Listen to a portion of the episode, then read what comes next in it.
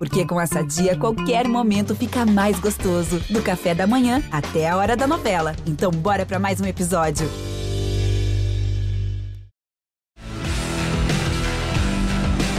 Na ponta dos dedos! Hora de velocidade no GE.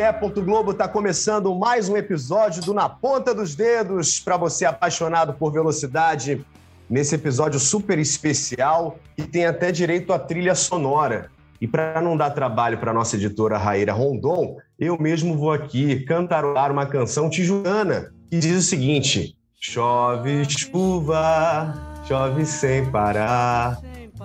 Porque a chuva, meus amigos, foi a grande protagonista desse final de semana da Fórmula 1 mas antes da gente abrir esse papo, não só falando da Fórmula 1, mas também falando da W Series, da Extreme E, vou apresentar meus convidados especiais nessa edição do podcast. O primeiro é um sócio proprietário aqui do Na Ponta dos Dedos. Pode soltar a vinheta. Rafael Lopes! Fala, Rafa, tudo certo? Rapaz, eu tenho que cantar também aqui para poder participar desse programa hoje ou, ou, ou, é só o Bruno mesmo? Porque fiquei até não tenho até nem roupa para participar desse programa. Tudo bem, Bruno? Um abraço para os amigos ligados aqui no Na Ponta dos Dedos. Um, muito assunto no fim de semana, claro, e e nosso convidado aqui, né, que está também um amigo que está aqui presente, The Masked Guest aqui do programa, né, já que está na moda aí o Masked Singer na, na, Globo, né, a gente brinca aqui também no programa, mas a gente tem muito assunto aí para falar no fim de semana, tem até não corrida, né, para falar.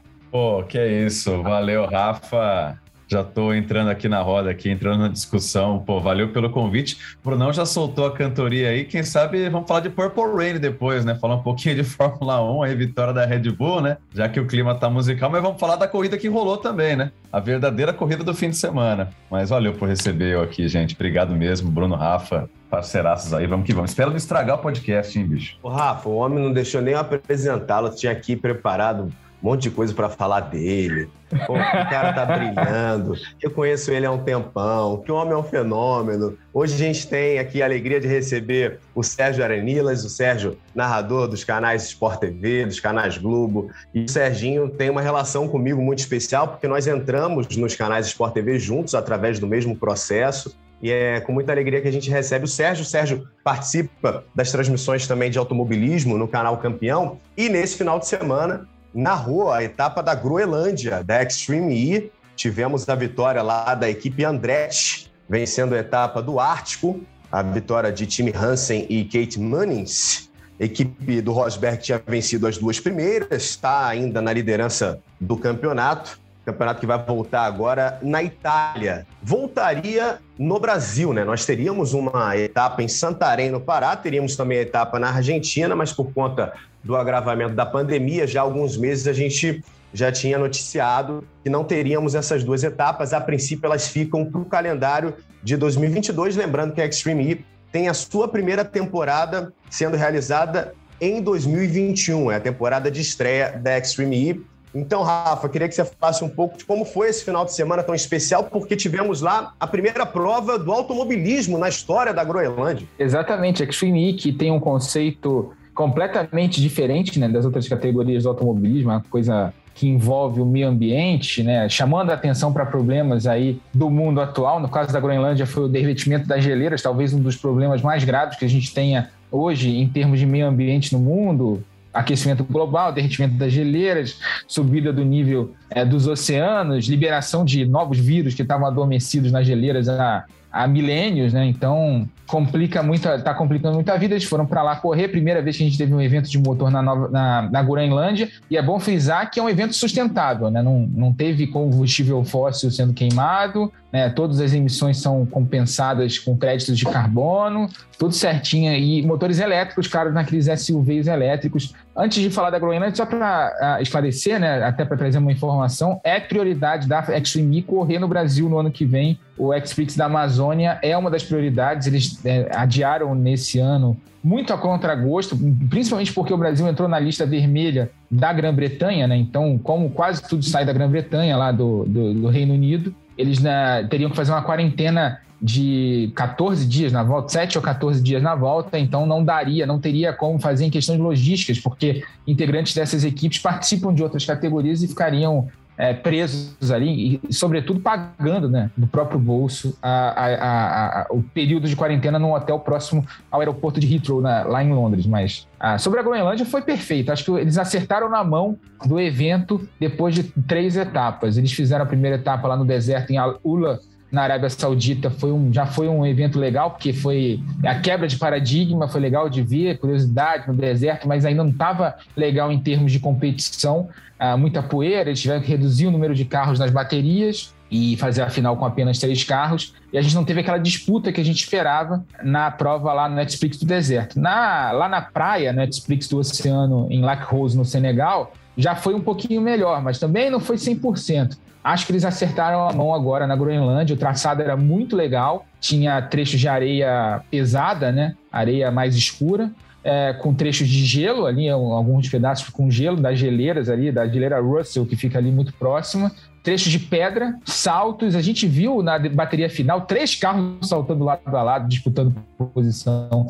Foi bem legal. Vitória da equipe Andretti United, grande desempenho da Kelly Mannings e do Tim Hansen. E com o segundo lugar do Kevin Hansen e da Micaela Lin Potulinski da equipe do Jenson Button, da JB é, 22, que também teve um desempenho muito legal. E na semifinal chegou a ser punido né, na troca de pilotos por uso de um pneu extra lá, né? São seis pneus que você pode usar no fim de semana por carro. Eles usaram um sétimo tomaram 30 segundos de punição na troca de piloto, tiveram que sair 30 segundos atrás e ainda assim ganharam a bateria da corrida maluca e foram para a final e conseguiram o segundo lugar na etapa. É, o Jenson Button, que desde a primeira etapa já não pilota, né? ele abriu mão de pilotar para ser apenas chefe de equipe e cedeu a vaga para o Kevin Hansen e está funcionando muito bem, reagindo no campeonato. A equipe do Rosberg teve problemas, né? Teve uma quebra mecânica ali num desses saltos que a gente falou na bateria final, e a equipe do Lewis Hamilton, a X44, que teve um desempenho absurdo do Sebastian Loeb na primeira volta da final, teve um furo de pneu, o Loeb teve que ir lá trocar o pneu,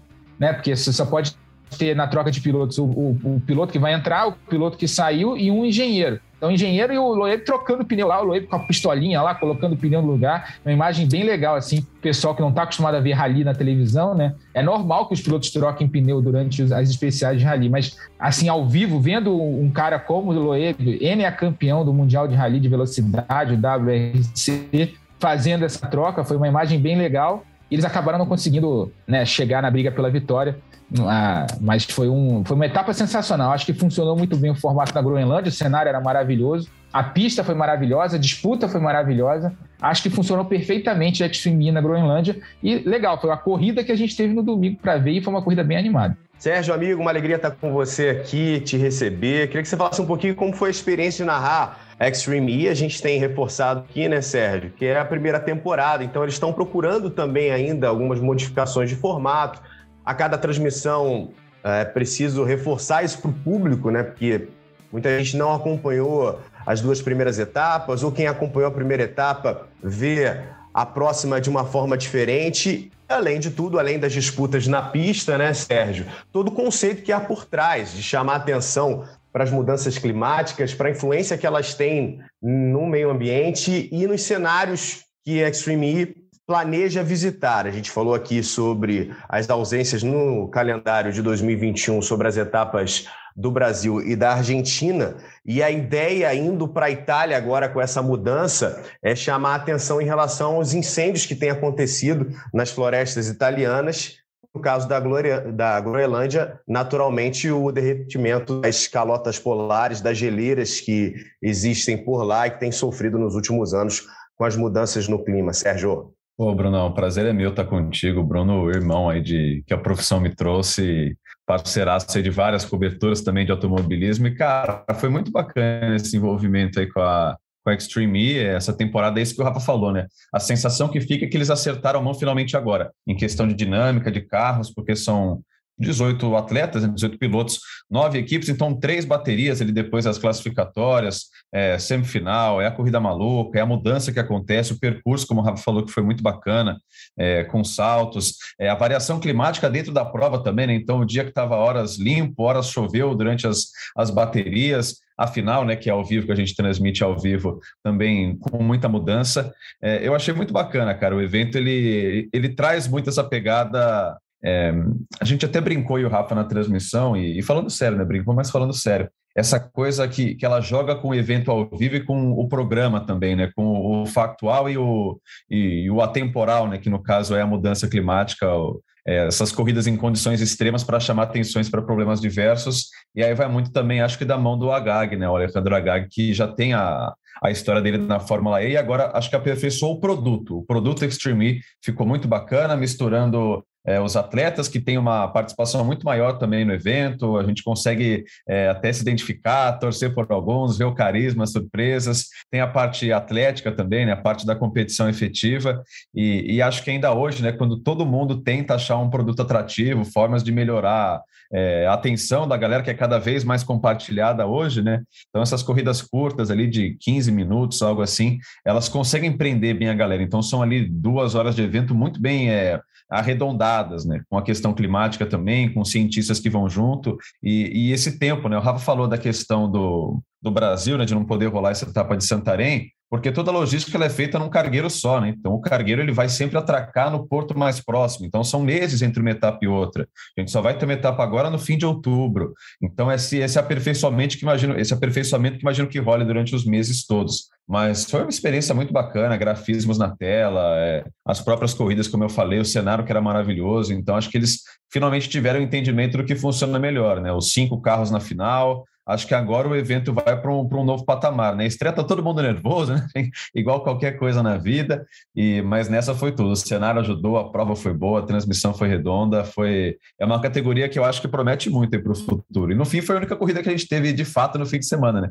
A gente começou a transmissão, já estava naquele chove não vai lá, lá em Spa, né? A nossa a gente até brincou, ó, vamos lá, a corrida que vai rolar é a nossa. No fim foi a que de fato rolou, né? Sem dúvida. E esse conceito do navio Santa Helena é demais, né? Que não é só a história de você chamar a atenção do público andando em lugares, correndo em lugares que sofrem com esse efeito, né? Mas também propondo soluções e trabalhando dentro desse navio com um laboratório, né? Levando cientistas, levando gente para pensar, estudar alternativas para o futuro. Isso é muito interessante dentro do conceito da Extreme E Tomara que a gente tenha também mais uma grande prova lá na Itália, como lembrou o Sérgio, em outubro, agora voltando à categoria. E uma coisa que deu para sentir bastante, né, é o quanto os caras se divertem, parece, na etapa, né? Quanto, claro, tem a questão competitiva, um querendo ganhar do outro, querendo subir na classificação, fazer os seus ajustes, mas o quanto parece um evento legal de participar, sabe? A galera, o evento faz questão de incluir também os caras nessas visitas, nessas conversas com cientistas. Tem a questão do cargueiro, que vai todo mundo junto, vai e sai todo mundo junto, mas você vê pela expressão, né, pela leveza da galera, o quanto que é legal eles estarem participando daquele evento. E não é aquele evento com ah, caras que os has-beens, né? Não, é, é gente nova, promissora, é gente antiga como o Carlos Sainz, é, gigantes como o, o Sebastian Loeb também. Então, cara, é um evento que mescla muito bem essas gerações e parece algo muito legal de participar. Você vê o sorriso no rosto ali de todo mundo, é, é parece diversão, né? não parece competição só. Antes da gente passar para o próximo assunto, Serginho, até aproveitando para destacar três coisas. Uma é que formato para televisão é, é um formato feito para TV, né? Você começa, são duas horas a final, né? A final tem duas é, horas aliás, de duração. Né, os eventos nunca têm público para ser é, para atrair também a galera para ver de casa, né? Para ver da televisão. Exato.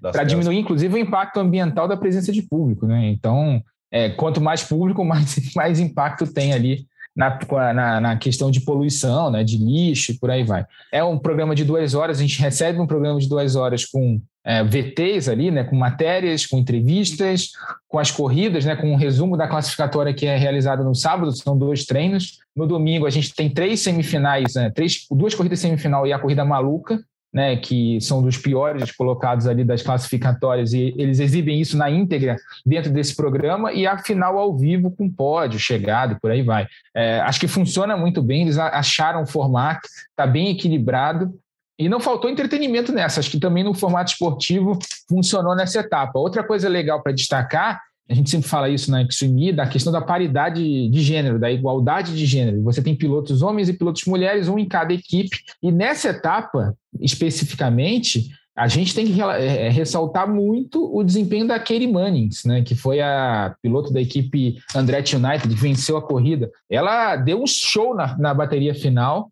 foi muito elogiada pelo time Hansen, pelo companheiro de equipe dela. É, acho que funcionou muito bem. Foi uma etapa muito boa e é legal para destacar isso, né? Você ter, ah, você tem como conceito ter homens e mulheres juntos na categoria e não tendo assim a obrigatoriedade de que, de que todos os homens saiam juntos ou de que todas as mulheres saiam juntas. Depende da tática de cada equipe. E você viu a, a, as pilotos fazendo diferença nessa etapa, andando muito bem. Né? A gente também teve a, a da equipe do, do, do Hamilton, né? A, a Cristina Gutierrez andando também muito bem, a, a Micaela Alin Kotulinski, da equipe do Button, todas elas tiveram um desempenho muito bom. Isso é muito legal para ver, né? Porque a categoria apostou nesse formato para dar visibilidade, para dar representatividade para as mulheres no esporte, num esporte que é majoritariamente masculino, e está funcionando muito bem. Elas têm se destacado em todas as etapas até agora tem feito, tem tido desempenhos muito legais, às vezes até melhor do que os homens ali, né? Tipo, no mesmo nível ali, disputas em igualdade de condições, que é o que a gente vê no automobilismo, né? É o, é o é a, automobilismo é misto por causa disso, porque você, né, no fim das contas, vale o talento e o carro, né? Então, pouco importa se é homem, se é mulher, é importante é você ter um bom desempenho e estar dentro do carro e a categoria dando essa chance para as mulheres mostrarem o trabalho delas. É, e, e, bacana também a legitimidade que isso dá, né? Claro que são nomes gigantes, a, a Klein Schmidt lá, que já é vencedora de, de Rally Dakar, a, a Laia... Luta Klein Schmidt, lenda. É, então, é, tem muita gente boa, muita gente nova e a legitimidade que um evento desse dá também, né? Chancelando essas grandes pilotos, né? Porra, lembro de, de moleque ali atrás, ver a Dani Capet sozinha ali na, na Fórmula Indy, etc. E agora não, você tem categorias femininas, você tem esse espaço bacana e no fim é o que você falou, né? O que vale é a pilotagem, independentemente do gênero, mas também isso é importante para trazer esse espaço que não existia, né? Então você dá essa janela também, essa porta de entrada para muitas, é, através de uma categoria muito bacana. É o que todas as mulheres falam, né? Representatividade. Você vê alguém que está desempenhando e você, é, para a menina lá que está começando a ver, se inspirar e poder, pô, eu quero chegar e fazer que nem ela, quero correr que nem ela. O que a gente tem, né? A gente que é, que é homem, a gente está acostumado, desde quem gosta de corrida, está acostumado a ser. Ah, eu, eu, eu, cresci vendo Senna correr, né? depois o Schumacher, é, agora o Hamilton, né? Você tem em quem se espelhar na própria, nossa própria profissão, né? É, é, é, narrador, você tem o Galvão, você tem o, o Luciano Duvalli, comentarista de corrida, o Reginaldo Leme, Luciano Burti, mas assim, agora que estão pintando as narradoras mulheres e você, você tem em quem se inspirar. Isso é legal para as meninas, né? Verem que ó, a gente também pode correr, a gente também pode disputar a corrida. Aumentar o número de mulheres na base para poder chegar mais gente na frente. Não, e aí nas várias vertentes também, né? Então você tem desde o do Open Wheel, né, ali, enfim, até as provas de, de SUV agora, enfim, carros elétricos, ralis, enfim, independentemente do terreno, né? Porque também é, é, é, ruim você ter esse direcionamento, ah, poxa, eu, eu sou mulher, só tenho esse caminho, porque é a única categoria que existe, não. Você possa escolher também qual, qual te cai melhor, né? Qual você tem mais tesão, mais vontade de participar. E, e cara, acho que acertaram muito a mão na Extreme. E acho que a galera tende a conhecer mais, como a gente falou, é a primeira temporada, são só três etapas espaçadas, então não criou-se também essa cultura ainda de Extreme. E se vai dar certo ou não, depende de muita coisa mas acho que é um produto muito bem pensado. Acho que com vida longa ou vida curta, ele, ele vai cumprir um papel muito importante em vários pontos, né? na igualdade de gênero, na questão ambiental. É, eu acho que ele é um produto muito bacana do nosso tempo. E nós não tivemos a presença da Jamie Chadwick, que também faz parte da equipe Veloce na Extreme E, corre também pela mesma equipe na W Series e nós tivemos mais uma etapa da W Series nesse fim de semana lá na Bélgica. No caso da W Series, houve corrida também com chuva. Nós tivemos, inclusive, na sexta-feira, a chuva foi piorando durante o fim de semana, até chegar ao que aconteceu no domingo com a Fórmula 1, mas na sexta-feira, no treino oficial da W Series, nós tivemos um acidente com imagens fortíssimas, né? Para quem acompanha a transmissão do Sport TV no sábado, a gente conseguiu mostrar essas imagens envolvendo seis carros, duas das pilotas envolvidas, dos das pilotos envolvidas, inclusive, para o hospital, né, no caso da Betske Vischer, da Holanda, Ayla Ogren, da Noruega, e elas não correram, inclusive. Até por uma questão de precaução, elas estavam aparentemente bem, mas a decisão foi de que elas não pudessem correr. No sábado, nós tivemos, então, 16 carros participando da prova do sábado, que terminou com a vitória da Emma Kinlainen, justamente após uma ultrapassagem em cima da Jamie Chadwick. A Jamie Chadwick fez a pole position, E o curioso, até destacando o desempenho impressionante da finlandesa, da Emma Kimilainen, ela termina a prova, né, Rafa, com uma diferença superior a 8 segundos da Jamie Chadwick. E a Emma Kimilainen, quando ela ultrapassou a Alice Powell, que era a segunda colocada, a diferença naquele momento era de mais de 4 segundos para Jamie Chadwick. E ela termina aquela prova com uma diferença superior a 8 segundos. Né? Um desempenho realmente impressionante. Encontrou a sua linha, encontrou o seu traçado numa pista que ainda estava molhada, com o spray, mesmo assim ela conseguiu se aproximar, fez a ultrapassagem, venceu pela primeira vez na temporada, ela já tinha uma vitória de 2019, ela também participou da primeira temporada da W Series, que foi em 2019, e agora volta a vencer na Bélgica depois de um fim de semana muito movimentado também para essa categoria 100% feminina. Rafa? É, acho que a gente tem que falar um pouco de Spa-Francorchamps, mas eu vou deixar para falar depois. acho que vamos falar do, do, que aconteceu na pista primeiro, porque foi muito legal a corrida da W Series, apesar da, do início dela ter sido sob o regime de safety car por causa da chuva, né? O treino da Fórmula 1, o classificatório atrasou muito, e ainda tinha muita água na pista, inclusive no, na, no Q3 da Fórmula 1, o Lando Norris tinha batido muito forte na Eau Rouge. Então, por isso, toda a precaução, a Fórmula 1 demorou mais um pouco, atrasou a corrida da W Series, e quando houve a largada da, da W Series ainda com safety car, tinha muita água na pista, então a decisão da direção de prova foi a mais correta possível, deixa lá as, as pilotos dando algumas voltas lá para reconhecer o terreno e depois solta elas para disputa. E é uma característica legal da W Series porque é uma categoria de base, né? Por mais que você tenha a Emma Kimmeline com 32 anos ali, é uma categoria de base, uh, mas que você não vê o excesso de agressividade que você vê em outras categorias, por exemplo, a Fórmula 3. As pilotos se respeitam demais ali, parece que elas entendem a, uh, o, o que aquela categoria significa. É, não só como uma porta de entrada para outras categorias, mas como conceito e como bandeira elas, elas se respeitam muito. Você vê que as disputas, né, Bruno? A gente estava transmitindo a corrida no sábado, eram disputas roda a roda, mas ninguém exagerava ali. Tipo, quando eu perdi a posição, elas aceitavam que perderam a posição. A gente cansa de ver em categorias de automobilismo, principalmente nas categorias de base, quando tem muita pressão ali em cima dos pilotos, pode ser a última chance ali do cara é, poder continuar correndo, né, aquele ano e tal, pode ser um resultado que pode ser decisivo para ele. Geralmente ele custa a, a, a reconhecer ali uma, uma, ultrapassagem tomada, dar uma exagerada aqui, um toque ali, e isso a gente nessas corridas da W Series não tem visto isso, elas se respeitam bastante. E nessa corrida de sábado, em condições perigosíssimas, com a chuva em Spa, com o acidente que teve na sexta-feira na Rouge, né, todo mundo ali meio apreensivo, 16 carros na pista, dois pilotos fora, é, elas foram muito bem. Foi uma corrida super animada, movimentada e sem toques, com disputas, ultrapassagens por fora, por dentro.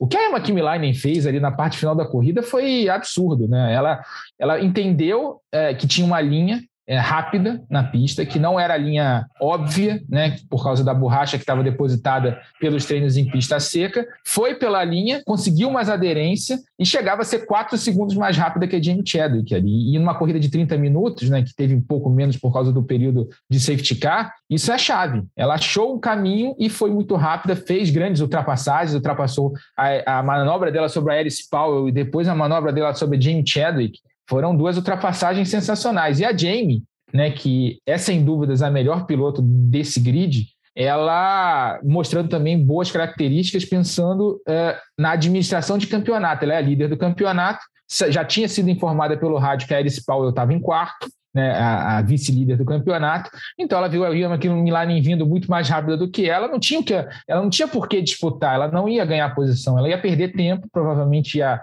ter a terceira colocada, a Marta Garcia, chegando ali na briga.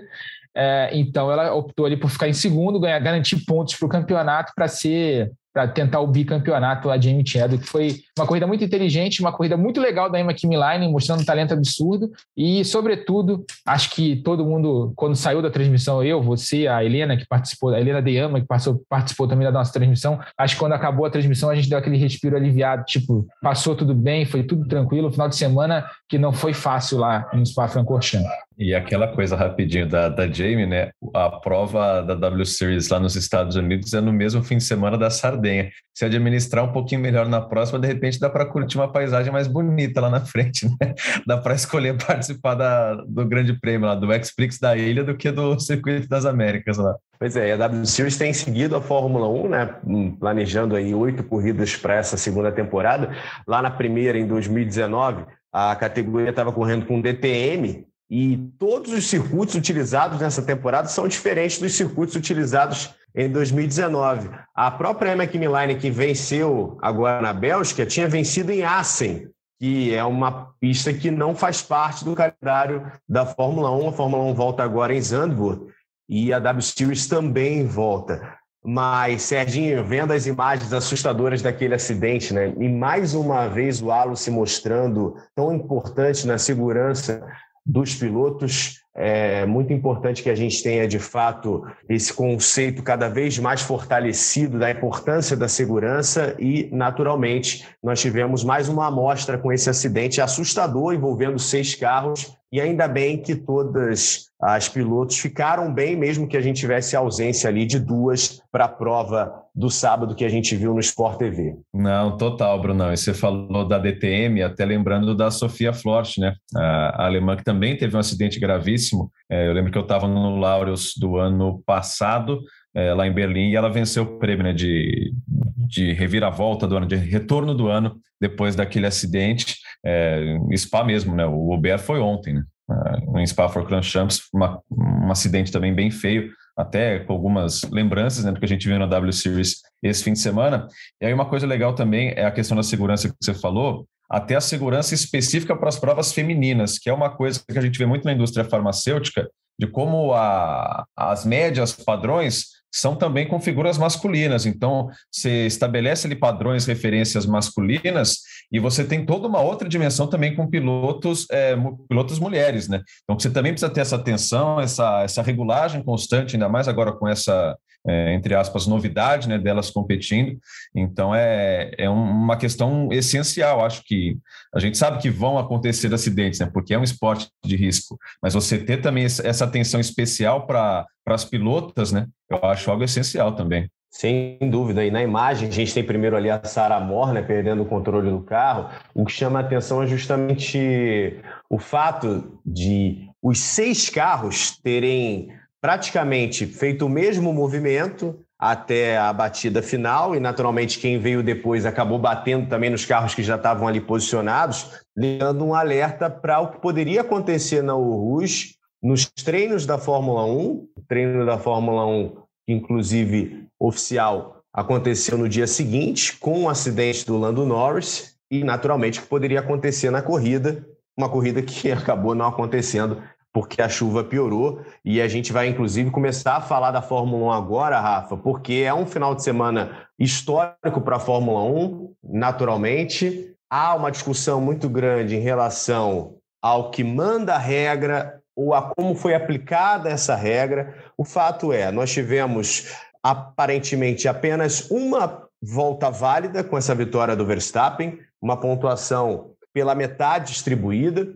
Chama atenção, mais uma vez, pelo resultado do George Russell, uma expectativa aí para saber se finalmente ele vai ser anunciado ou não como piloto da Mercedes para o ano que vem, junto com o Hamilton. O próprio Toto Wolff falou nesse fim de semana que não depende só de uma vontade dele ou de uma vontade apenas da Mercedes.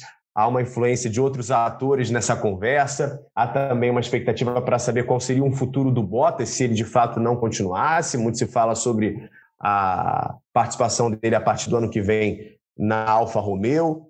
E, Rafa, nesse final de semana que foi muito movimentado, nós tivemos uma intenção, primeiro, de largada depois de meia hora de atraso, depois a decisão de uma bandeira vermelha, mais de três horas de atraso para que eles voltassem à pista, apenas uma volta válida para uma outra bandeira vermelha. Naquele momento, a gente já sabia que a prova teria no máximo uma hora de duração, pelo tempo limite que foi estipulado em 2020, né, de até quatro horas para o evento. E, infelizmente, nós não tivemos a prova que todo mundo gostaria, o público sai frustrado, e, de qualquer maneira, nós tivemos aí uma mudança em relação à pontuação, mesmo com essa distribuição da metade dos pontos, Rafa? Bruno, a gente, você falou, a gente falou um pouco do acidente lá da W Series. Eu acho que são duas discussões que a gente tem que. Primeiro que não teve corrida, né? Foi uma não corrida. Uma volta em, em válida sob regime de safety car e que sequer teve a quilometragem total de uma volta em Spa-Francorchamps, porque eles saíram do box. Então, em vez dos 7.004 metros de uma volta, eles tiveram 6.880 metros apenas percorridos na prova. Então, foi a distância menor do que uma volta em Spa-Francorchamps. Foi a menor corrida da história da Fórmula 1, a corrida mais curta da história da Fórmula 1. São algumas coisas que a gente tem que separar. Primeiro, uh, o Rouge. A gente tem um problema na Rouge, que não é de hoje, a velocidade dos carros aumenta, a pressão aerodinâmica dos carros aumenta. Então, a, área de escape que hoje a gente tem nos dois lados da Rouge e da Radion, né, que são as duas curvas ali, complexo Rouge e Radion, mas todo mundo chama de Rouge, a área, de escape dos dois lados da Rouge é muito curta. Né? As áreas de escape são muito curtas. Não dá para ser mais daquela forma. Eu sou muito contra mexer nas curvas icônicas da, da Fórmula 1. Tirar desafio dos circuitos de Fórmula 1. Spa é o circuito mais desafiador da Fórmula 1 atualmente e do automobilismo mundial, diria. Tem como grande atrativo a presença da Rouge. Então, o que, eu, o que eu acho, e aí que se, que se faça uma reforma grande, que se gaste dinheiro, ah, não dá para a área de escape não cumprir o papel dela. Né? Não dá para ela devolver o carro para a pista bater no, no, no, na barreira de pneus e o carro voltar para a pista. Isso não é o conceito da área de escape. Você tem que, o carro tem que bater, absor, logicamente, absorver o impacto, ele vai voltar, mas se a área de escape for maior, ele volta e fica parado numa área de escape longe do traçado. É, não aconteceu isso em 2019 na morte do Antônio Ber, ali foi um alerta, mudou-se inclusive um pouquinho o ângulo da área de escape, do muro da área de escape externa da El Rouge Radion, uh, mas o muro interno, né, que também foi um dos problemas lá pelo, pela saída de, do Giuliano Alesi no acidente do Uber, que foi o que causou todo o problema, é, o muro interno continua muito próximo. O que, é que tem que ser feito ali? Você tem que alargar a área de escape externa e ali tem um barranco na sequência do, do, do muro. Então você tem que fazer um platô artificial ali para poder alongar essa área de escape e é a única maneira de você manter o traçado da Rouge é, do jeito que é hoje. E no lado interno tem um morro. Já tem uma previsão, inclusive, para aumentar essa área de escape. É, e tem que aterrar aquele pedaço do morro e fazer uma área de escape interna. Sobretudo, colocar uh, o que a gente chama de soft wall. Né? É na, na Fórmula 1 é uma, a barreira Tech Pro, que é uma barreira que absorve muito impacto, mas que não faz aquele efeito mola que os pneus fazem. É, de devolver o carro, ainda mais numa área de escape asfaltada com água, né? Com chuva. Então, quando você devolve ali, o atrito é bem menor do que se estivesse no seco. No seco, o carro já volta para a pista, imagina no molhado. Foi o que aconteceu no acidente do Lando Norris. Se o carro dele. É, é, se esse acidente acontece na corrida, a gente não podia estar falando de outra forma do Lando Norris aqui, porque ia ser uma batida daquelas, assim, de impressionar justamente do jeito do, do ponto mais fraco em carros de fórmula monopostos, que é o acidente em T por mais que se evolua a tecnologia, continua sendo de segurança, continua sendo o, o acidente mais vulnerável para o piloto. Então a Rouge tem que ser mexida. E por causa da Rouge, a gente teve todo esse problema de domingo. O Michael Masi, impressionado pelo que tinha acontecido na W Series na sexta-feira, o acidente de seis carros. Impressionado por não ter parado o treino, não ter impedido o início do Q3 no sábado. E o Lando Norris aquaplanar na segunda perna da Rouge e bater e o carro dele voltar para o meio da pista, impactado por isso, impactado por tudo que aconteceu, ele se perdeu nas decisões dele no domingo. E aí nós chegamos ao segundo problema. Michael Masi, diretor de provas da FIA, que está no cargo há dois anos efetivo, três anos, como se contar o ano que ele fez como interino depois da morte do Charlie White. Só para você entender, você que está em casa entender, o Charlie White era um cara, uma raposa da Fórmula 1. Era um cara que foi mecânico da Brabham é, do Bernie Eccleston lá nos anos 70, 80, é, trabalhou com Nelson Piquet, trabalhou com Gordon Murray. Então ele, ele conhece todas as, conhecia todas as artimanhas possíveis e imagináveis de em que equipes e pilotos ali fazem. Né? Ele sabia, ele estava dentro do negócio. Então ele sabia lidar com a pressão de chefes de equipe, com a pressão de pilotos e por aí vai. O Michael Masi era um cara que estava sendo preparado para assumir o lugar do Charlie White, mas a, a, a morte é, inesperada do Charlie lá em 2019, antes do Grande Prêmio da Austrália, abreviou esse período.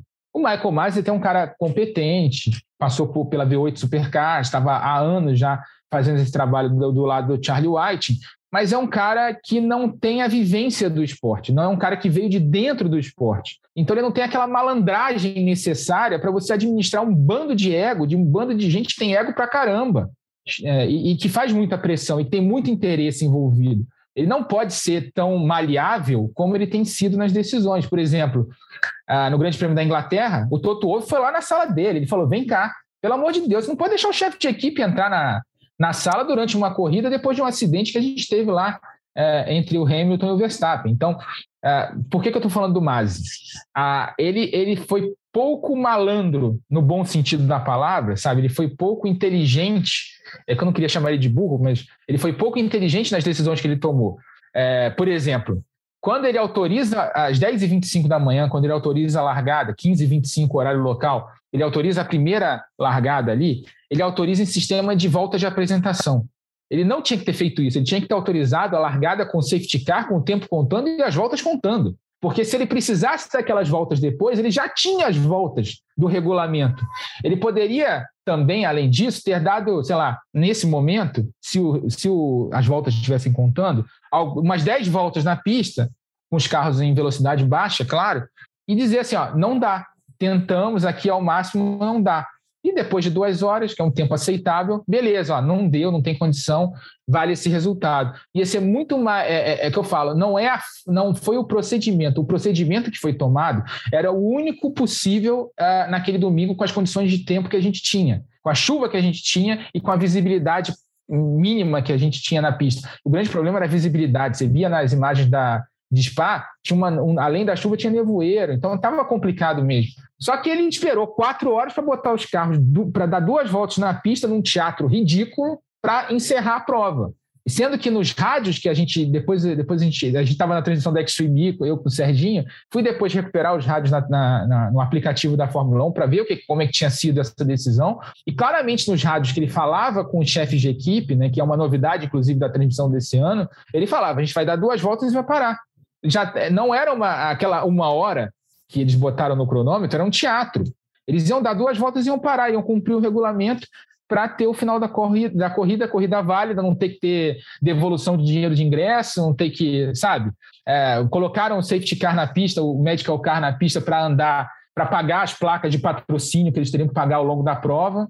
Então, foi tudo pensado, foi tudo um teatro que poderia ter sido evitado se ele tivesse tomado uma decisão mais inteligente logo no início do problema. Ele adiou a largada de forma certa, 5 em 5 minutos, até 25, até 10 e 25 horário de Brasília, 15 e 25 locais, autorizou uma largada às 15 e 25 com o safety car, já tinha que estar contando volta ali, porque eles iam dar duas, três voltas, que desse mais um pouquinho para o público também ver que não dava para ter, né, para quem estava em casa ver que não dava para ter. É, de repente já pintava até uma janela ali, com os carros andando, a pista secava mais um pouco, a chance de secar a pista ali com o carro passando era maior. Você poderia até ter uma janela ali, se a chuva diminuísse naquele momento e a pista secasse, você poderia tentar fazer uma bandeira verde. É, poderia ser arriscado, aí seria uma decisão a ser tomada naquele momento, mas você teria tentado fazer uma prova. Do jeito que foi feito, ficou muito feio para a imagem da Fórmula 1. Eu diria que é o maior vexame da história da Fórmula 1 pior do que em Indianápolis 2005, quando a gente teve aquela corrida de seis carros, porque os carros de pneu Michelin é, não participaram da prova por motivos de segurança e se retiraram na volta de apresentação. Então a gente teve só os carros de Bridgestone na pista, Ferrari, Jordan e Minardi. Então, só para a gente terminar, para terminar esse comentário, me alonguei até um pouquinho, é, sem meias palavras, fizeram o público que estava na arquibancada, o público que estava em casa, e até mesmo os pilotos que reclamaram, né? O Hamilton reclamou bastante, pediu inclusive para ter é, devolução do, dos ingressos para quem estava na arquibancada, mas fizeram todo mundo de palhaço com esse, com esse teatro mal feito que a gente teve em Spa-Francorchamps. E é uma vergonha, é uma vergonha. Não pode acontecer isso. A gente vive uma época muito de imagem, de imagem perante ao público. Você não pode ignorar o que o público está achando. Isso que você, isso que os caras fizeram com o público não dá para ser feito mais. Quer dizer, já não era muito, já não devia ser aceito no passado. Mas hoje em dia, com mídia social, com televisão, com os caras lá, você bota pessoas tomando chuva por quatro horas na arquibancada para não ver corrida, para ver os carros passando devagar naquele teatro, aquela expectativa, e aí vai para um pódio. fizeram todo mundo de palhaço, e isso é inaceitável. É, e até para os pilotos, né, cara? Isso que você falou da. Se tivessem dado três voltas que, que fosse duas horas antes, a imagem com certeza era outra do que no final esse teatro de, de palhaço, né? É, como você falou no final. E para tudo, né? Ainda mais hoje que a gente sabe que os eventos têm seus compromissos comerciais e, e sua preocupação televisiva, você não precisa de quatro horas para cumprir cada uma das exigências, né? Para ficar rendendo, até em termos de conteúdo, de informação, a gente, né, Bruno? É, como narrador, a gente, é, claro que a gente lida com imprevisto o tempo todo, mas é, nunca é legal você também ficar segurando quatro horas, nunca é por um bom motivo, e também nunca tem o conteúdo que a gente precisa para, claro, não, não falar que a gente fica enrolando ali sem nada, porque, claro, a gente se prepara muito e tem muita coisa para puxar, muita coisa que, de, que vai desenrolando, coisa que já estava prevista de acontecer, mas é, sempre evidencia também, né, para a gente que está fazendo, acho que mais, o despreparo também lidar com essa situação de produto, né, do, do que você estava querendo vender para a galera. Sem dúvida, e eu até comecei esse papo com vocês sobre a Fórmula 1 falando sobre regras ou sobre conversas uh, questionando aplicações dessas regras, porque se no papel a Fórmula 1 pode fazer o que fez, né, se ela pode chegar lá e fazer um pódio, uh, registrar de fato tudo que aconteceu como uma prova, dar ali metade dos pontos para praticamente uma volta válida, acho que vale a gente questionar também algumas regras que já existem dentro da Fórmula 1, porque é muito feio, além desse cenário todo que o Rafa falou, eu acho assim, quando você olha para um cenário como o que a gente encontrou no domingo e imagina que os pilotos levaram ainda metade dos pontos de uma prova convencional, é muito esquisito, né? Fazer um pódio ah, tudo bem, pô, teve ali a imagem do Russell que nunca tinha participado de um pódio. Legal, para ele ficou como um registro para a carreira dele, ainda mais nesse momento que ele deve estar tá de transição.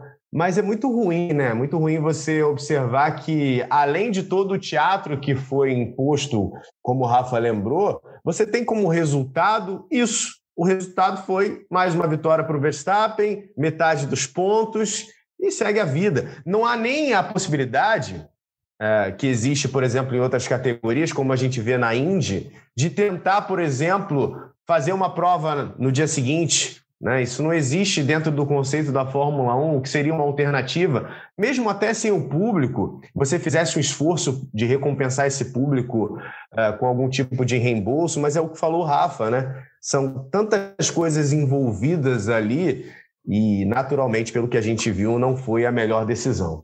Toda mudança de regra, toda lei, enfim, ela nasce a partir de um precedente. Né? Então, você tem, tinha lá as quatro horas, que agora são três, porque em algum momento alguma coisa estourou demais. Você tem o, a metade dos pontos, porque em algum momento você viu, poxa, mas corremos tanto e não vai valer nada. E você pode ter uma mudança do tipo, cara, se não correr tanto, não vale nada. Eu até falei com o Rafa depois, né, a gente conversando fora, da, fora do ar e tal dessa compensação, porque o estrago em si ele nem é tanto nessa prova, né? Que você tem lá o pódio, tem a foto, tem o cara chegando ali no final, pode botar a arte ali na tela, mas e lá na frente no campeonato? De repente tem um campeonato apertado ali como esse, né? Está muito disputado. O quanto que essa metade de ponto vai fazer diferença? E aí a, a lembrança é imediatamente lá para trás, né? Ah, mas aquele da Bélgica, até falei qual poderia ser uma solução, porque depois que é isso, depois que começou, valeu, amigo, acabou, o regulamento está cumprido, ótimo para quem é, é, defensor de regulamento, mas você vai fazer o quê? Vai botar uma corrida dupla de repente para tentar compensar essa ausência? Você não tem com questão de logística como remarcar, que nem você falou, mas eu acho que essa corrida ainda vai assombrar a Fórmula 1 por muito tempo. Acho que no longo prazo, pelo precedente, a gente já teve grandes provas de corrida não em competição, mas da Malásia, eu lembro uma vez também, acho que 2009, algo assim, é, que teve chuva, do Canadá, que também tem essa uma prova infame, né? Mas essa aí vai assombrar no longo prazo e no curto prazo, né? Final do ano tá aí, de repente pode decidir um campeonato. Isso que você falou, Serginho, é, é a grande chave da questão. Você pode ter um título definido por uma pontuação de uma corrida que não aconteceu efetivamente. Só que assim, eu sou, do, eu sou da tese do seguinte: é, o combinado não sai caro. Se está no regulamento e foi cumprido o regulamento, beleza, não tem jeito. Não tem jeito. O que a gente pode fazer agora é discutir o regulamento. Essa regra é uma regra absurda. É mitigar os efeitos dessa aplicação aí, é isso. É, exatamente. E aí você tem né, é, esse meio ponto, essa bizarrice que a gente viu no domingo, que está certa à luz do regulamento, a gente pode ter efeitos na briga pelo título, porque o Verstappen ganhou ali alguns pontos. Seria mais se fosse uma corrida normal, mas ele conseguiu reduzir a vantagem do Hamilton. É, mas eu acho que o mais importante, que ninguém se tocou, a, a Williams chegou em segundo com o George Russell e nono com Latifi. Segunda corrida seguida, que ela bota dois carros entre os dez primeiros colocados. E, e esses pontos podem ser decisivos para ela conseguir mais dinheiro no ano que vem. Porque vai, vão ser decisivos no Mundial de Construtores ali na briga que ela tem com a Alfa Romeo e com a Haas ali para não ser a última colocada. Ela já tinha uma vantagem e essa corrida agora jogou a vantagem dela nas alturas. Então ela tá ela foi para outro patamar ali. Ela, essa, essa corrida, não corrida da Bélgica, vai ser decisiva na distribuição de grana, de dinheiro para as equipes na próxima temporada. Então, isso pode ser bom, eh, pode ser muito bom para o Williams, que vai ter um respiro é, mais tranquilo né, em termos de grana para a próxima temporada, mas pode prejudicar uma Alfa Romeo, uma, uma Haas ali, que estavam na disputa ali. Tava, é, era uma disputa plausível, e com esses pontos passa a não ser uma disputa plausível ali para você ganhar a antepenúltima posição do campeonato. Você citou a falta de malandragem do diretor de prova, ah, também falta de união das equipes, né? Porque no fim, se elas se unem todas ali, e falam, amigão, sem condição para três eu não vou. Para três eu não quero, porque é isso, eu tenho dinheiro, eu tenho piloto, tenho posição, não vai rolar. Todos os eventos são dos atletas, das equipes, são de quem efetivamente faz os eventos, né? são os protagonistas. Se ele também se desuniram, tem outro ponto, né? A gente pode ter um campeonato maculado por essa decisão, mas também tem parte aí da culpa das equipes, nos pilotos. Os pilotos acho que é, é, o elo mais frágil, né? Mas das equipes que também chegam, amigo, se, se o cara bate na porta para reclamar do acidente, caras podem bater na porta também, né? Se estão certo ou errado, é outra coisa. Podem bater na porta e falar, ó, desse, desse jeito não vai rolar. Para duas, não, amigo. Mas aí, aí você vê, você falou da união das equipes. Isso é uma utopia na Fórmula 1, né? União de equipe. Ah, você vê a festa Sim, que a Red Bull. É o que você falou. Você vê que a administração de egos enormes, é isso. É, egos enormes que, que não conseguem ser domados nunca.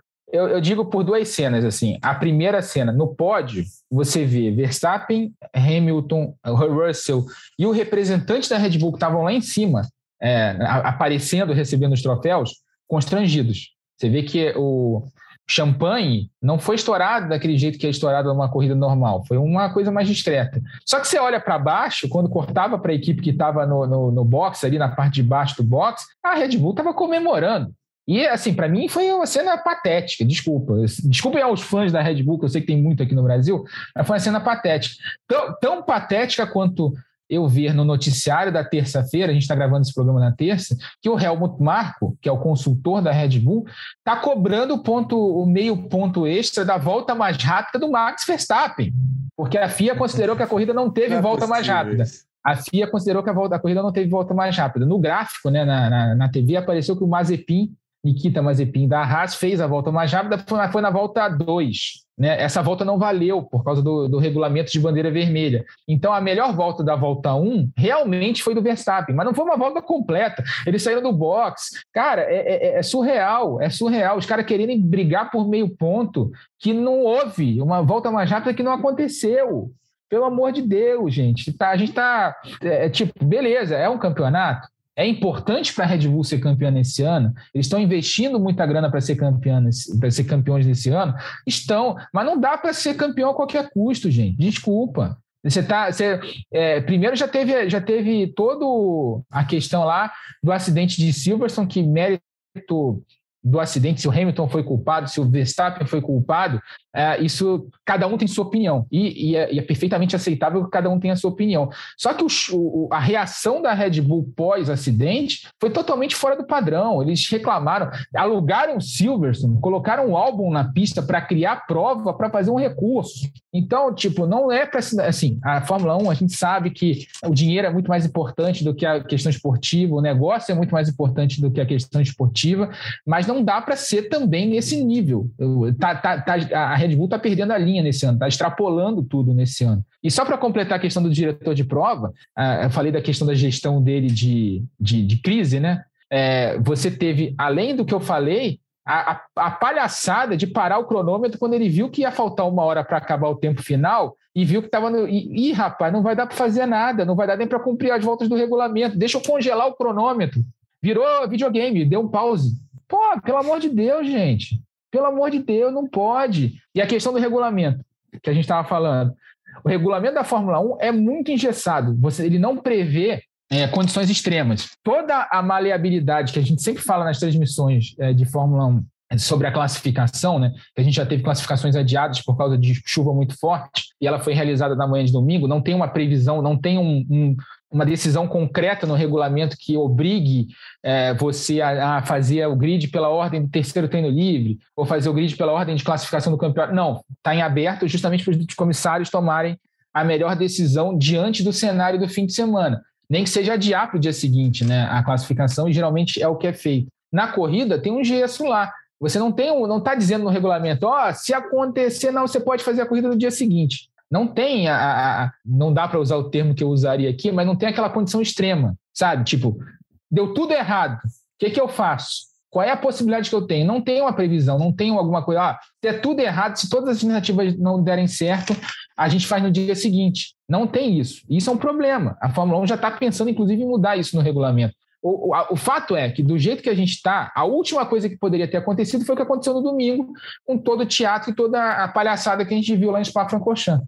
Mal comparando e com outra dimensão, né, o próprio tênis, né, se a gente pegar nos, nos últimos anos, é, ali 2008, 2009, virada né, da, da década passada, como a gente começou a ter final adiada, semifinal adiada por chuva, e como houve uma mudança geral de de repente todas as quadras serem cobertas, né? Então você tem Roland Garros fazendo uma quadra coberta, US Open, enfim, todos os quatro slams hoje tem uma quadra coberta, porque é isso. Começou a afetar o campeonato, era final passando para a segunda, podendo passar para a terça. Então você também, com essas previsões, você consegue administrar muito melhor o, o imprevisível, né? Como você falou, mas você consegue ter, não, a etapa vai acontecer em tal condição. Se não acontecer, vai acontecer isso. Mas é do tempo. Uma última coisa que a gente está chegando no fim do tempo também do programa, só para só complementar, essa previsão do tempo de chuva catastrófica para domingo existia desde sábado. A gente, é, a gente falava isso antes da classificação, que domingo, ah, domingo vai ser chuva o dia inteiro. E eles tiveram uma janela de corrida de manhã é, com a Fórmula 3 e a Porsche Super Cup. Então, quando você tem uma, uma condição dessas, o certo seria, putz, não vai dar para correr à tarde. Vamos falar com, com, com a parte de broadcasting das TVs mundiais para antecipar essa corrida para de manhã, porque ó, de manhã vai dar para ter corrida. É muito melhor você fazer uma corrida fora do horário que estava programada, negociando com as televisões mundiais, do que fazer uma, não fazer uma corrida e fazer o que, o que foi feito na transmissão de, no horário que tinha que ser. Então, é, falta essa, essa maleabilidade, esse jogo de cintura, essa gestão de crise para sair de um problema tão grave. O Serginho estava lembrando o tênis, e naturalmente há uma influência das transmissões, né? Se eu for pegar em termos de dinheiro, o aporte financeiro que vem das televisões, ele é imenso em qualquer esporte. E quando você fala em tempo, tempo de grade, isso é muito valioso, né? Quando você tem que atrasar alguma coisa, ou você tem que adiantar, sempre vai ser um problema. O Rafa acabou de lembrar que poderia ser uma questão a ser levantada, o fato de você adiantar. O próprio Verstappen e o Ricardo deram entrevistas depois, né, falando sobre essa possibilidade. Isso aconteceu no Japão por conta do tufão. E mesmo que houvesse uh, essa conversa na mesa, a gente sabe que não necessariamente ela seria aceita, né? Porque é, é difícil você convencer todo mundo. Você chegar para todas as televisões do planeta, Fórmula 1 é um evento global, né? Mesmo que você tivesse esse cartucho na mão, olha, talvez você não consiga ter depois, é melhor fazer. Muita gente, ah, não, mas isso pode mudar, porque as previsões também erram, enfim. O circuito é grande, às vezes você chove num pedaço, não chove no outro é de fato uma conversa muito difícil, ainda mais uma conversa mais difícil ainda de você ter uma solução em emergência, né? Uma coisa é você agora sentar na mesa e começar a rever tudo o que aconteceu no final de semana em relação ao regulamento, a pontuação, como é que a gente faz assim, como a, gente faz assado. Ah, se acontecer isso, o que, a gente pode fazer? E outra é você tentar resolver aquilo ali em algumas horas, né? É, até para as TVs também, né? A TV tá lá com a sua previsão, vai começar às 10 também não está esperando que vai demorar três horas, né? Também não tem a grade, tem o lado do, de quem faz, mas da TV também, né? Que não sendo corporativista, mas, mas sendo um pouco, né? A TV também não começa o evento e, ah, não, fica aí quanto você quiser, amigo. Pode ficar aí oito horas, se quiser, tá de boa. Mas a questão, a questão muito, é que né? passa por. pagou o ingresso, mas naturalmente também a gente tem que falar sobre quem pagou para o é. evento ser transmitido, não tem jeito. Ah, e passa por dois problemas aí, né? O primeiro problema é isso tudo não adianta a gente ter isso como ideia. Tem que estar tá escrito nos contratos, no regulamento, isso tem que estar tá escrito. Ó, em condição, em caso extremo de condição climática, a corrida pode ser mudada de horário, pode ser mudada de dia. Né? Isso tem que estar escrito nos contratos de televisão nos contratos de, e no regulamento de esportivo da Fórmula 1. Agora, é, que seria. Ah, e outra coisa, ah, vamos mudar o horário para 7 da manhã, horário de Brasília. Que era uma janela que poderia ter tido corrida que não estava chovendo do jeito que estava chovendo na hora da largada é, oficial, né? Às, às 10 da manhã. Beleza, você oferece uma compensação para a próxima etapa, mas vai mexer no bolso, né? Aí complica. Você, na etapa seguinte você oferece alguma coisa extra, faz alguma coisa diferente, sei lá. Você oferece um bônus pro, pro cara que está que tá transmitindo porque teve que mudar o horário dele, teve que mexer na grade dele. Mas é, é, é sem dúvida, para mim, é uma, uma solução prévia. Você mudar o horário previamente é muito melhor, e a gente que trabalha em televisão sabe disso, do que ficar quatro horas indeterminadas no ar. Você não sabendo quando vai ter corrida, se vai ter corrida, é, com informação ali, você tem repórter, mas é, é complicado para quem faz grades de, programação, é complicado para quem está fazendo ali a transmissão ao vivo.